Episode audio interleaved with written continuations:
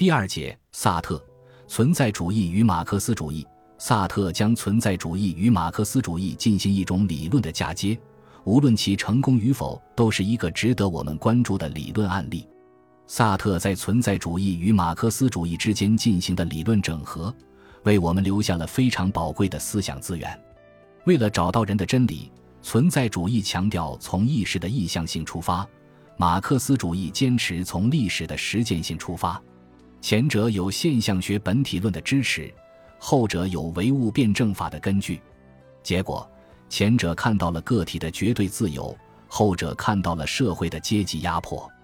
那么，个体的自由与社会的规律能否贯通起来呢？人的生存发展的锚地究竟在哪里呢？辩证理性批判是萨特的一个初步尝试，也是我们考察他的存在主义的马克思主义的主要依据。他提出的向前回溯的历史人学方法。也确实抓住了经济还原论和阶级分析方法的软肋。他始终认为，对人的研究不应该从成年人领工资的时候开始，而是要从我们的童年生活入手。他重新引入了个体实践、惰性实践、匮乏、总体性等概念，试图建立一个历史主动性的解释模式。不过，他内心深处所坚守的现象学存在主义。使得他与马克思主义的思想关系不是很牢固，他始终骑在理论的跷跷板上，在模棱两可的思想转换中犹豫着。萨特的名字是当代法国哲学的一面旗帜，如果抹去萨特的存在主义，当代法国哲学将会失去它应有的风采。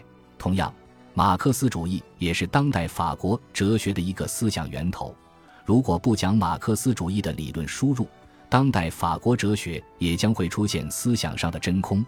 萨特与马克思主义之间的关联，更是反映出了当代法国哲学的一种思想生产方式。萨特的主动求爱，上演了一出单相思式的理论爱情悲剧。就其理论得失和是非评价，萨特与马克思主义之间的思想恋爱关系，很值得我们去深究。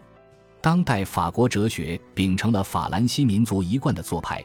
张狂思想，激扬文字，崇尚浪漫和自由，萨特也不例外。理论的训练锤炼了他刨根问底的思想品格，让他在笛卡尔“我思故我在”的逻辑中继续前行。战争与革命激发了他满腔的政治热情，使他成为共产党的同路人。他从存在主义走到存在主义的马克思主义，目标始终就是探索人的真理。他先是吞下了胡塞尔。海德格尔、笛卡尔、黑格尔等思想家的观点和方法，后来发现马克思主义很适合他的胃口。在战争中，我从战前的个人主义和纯粹个人转向社会，转向社会主义，这是我生活中真正的转折点。战前和战后，以前这是我写出《恶心》那样的著作，在那里与社会的关系是形而上学的。以后，这慢慢导致我写出辩证理性批判。其实，萨特从来也没有把人的存在封闭在内心生活之中，而是始终处在人与世界的关系中来体会人的现实遭遇。早年的存在与虚无，显然就是在自为的存在与自在的存在，我与世界之间寻找人的自由的本体论证明。辩证理性批判，不过是对这个本体论证明的进一步延伸。是对人与世界关系的思考的放大。一旦进入一个大尺度的历史空间，存在主义的心理学描述就显得有些底气不足。萨特转向马克思主义，是因为他十分肯定马克思主义是我们时代的不可超越的哲学，因为马克思主义提供的历史解释是可以接受的和合理的，存在主义只能寄生在他的身上。当然。萨特区分了在各国共产党实践中的将死的马克思主义和马克思著作中的活着的马克思主义，前者是他的思想对手，而后者是他的心上人。他要用存在主义人学来攻击前者，护卫后者，让存在主义成为未来人学研究的基础。从其思想逻辑上看，存在主义与马克思主义完全是南辕北辙、互不相干的两种人学理论体系。当年萨特的思想对手雷蒙·阿隆就这样认为：存在主义实际上永远不可能通向马克思主义。除非人们不再是存在主义者。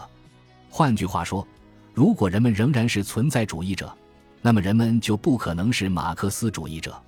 那么，存在主义最终能够被马克思主义吸收吗？马克思主义能够被存在主义保存下来吗？存在主义与马克思主义能够结合在一起吗？我们这里将发掘萨特走向马克思的思想动力，分析他的理论整合的实质内容，评价他的理论得失。本集播放完毕，感谢您的收听，喜欢请订阅加关注，主页有更多精彩内容。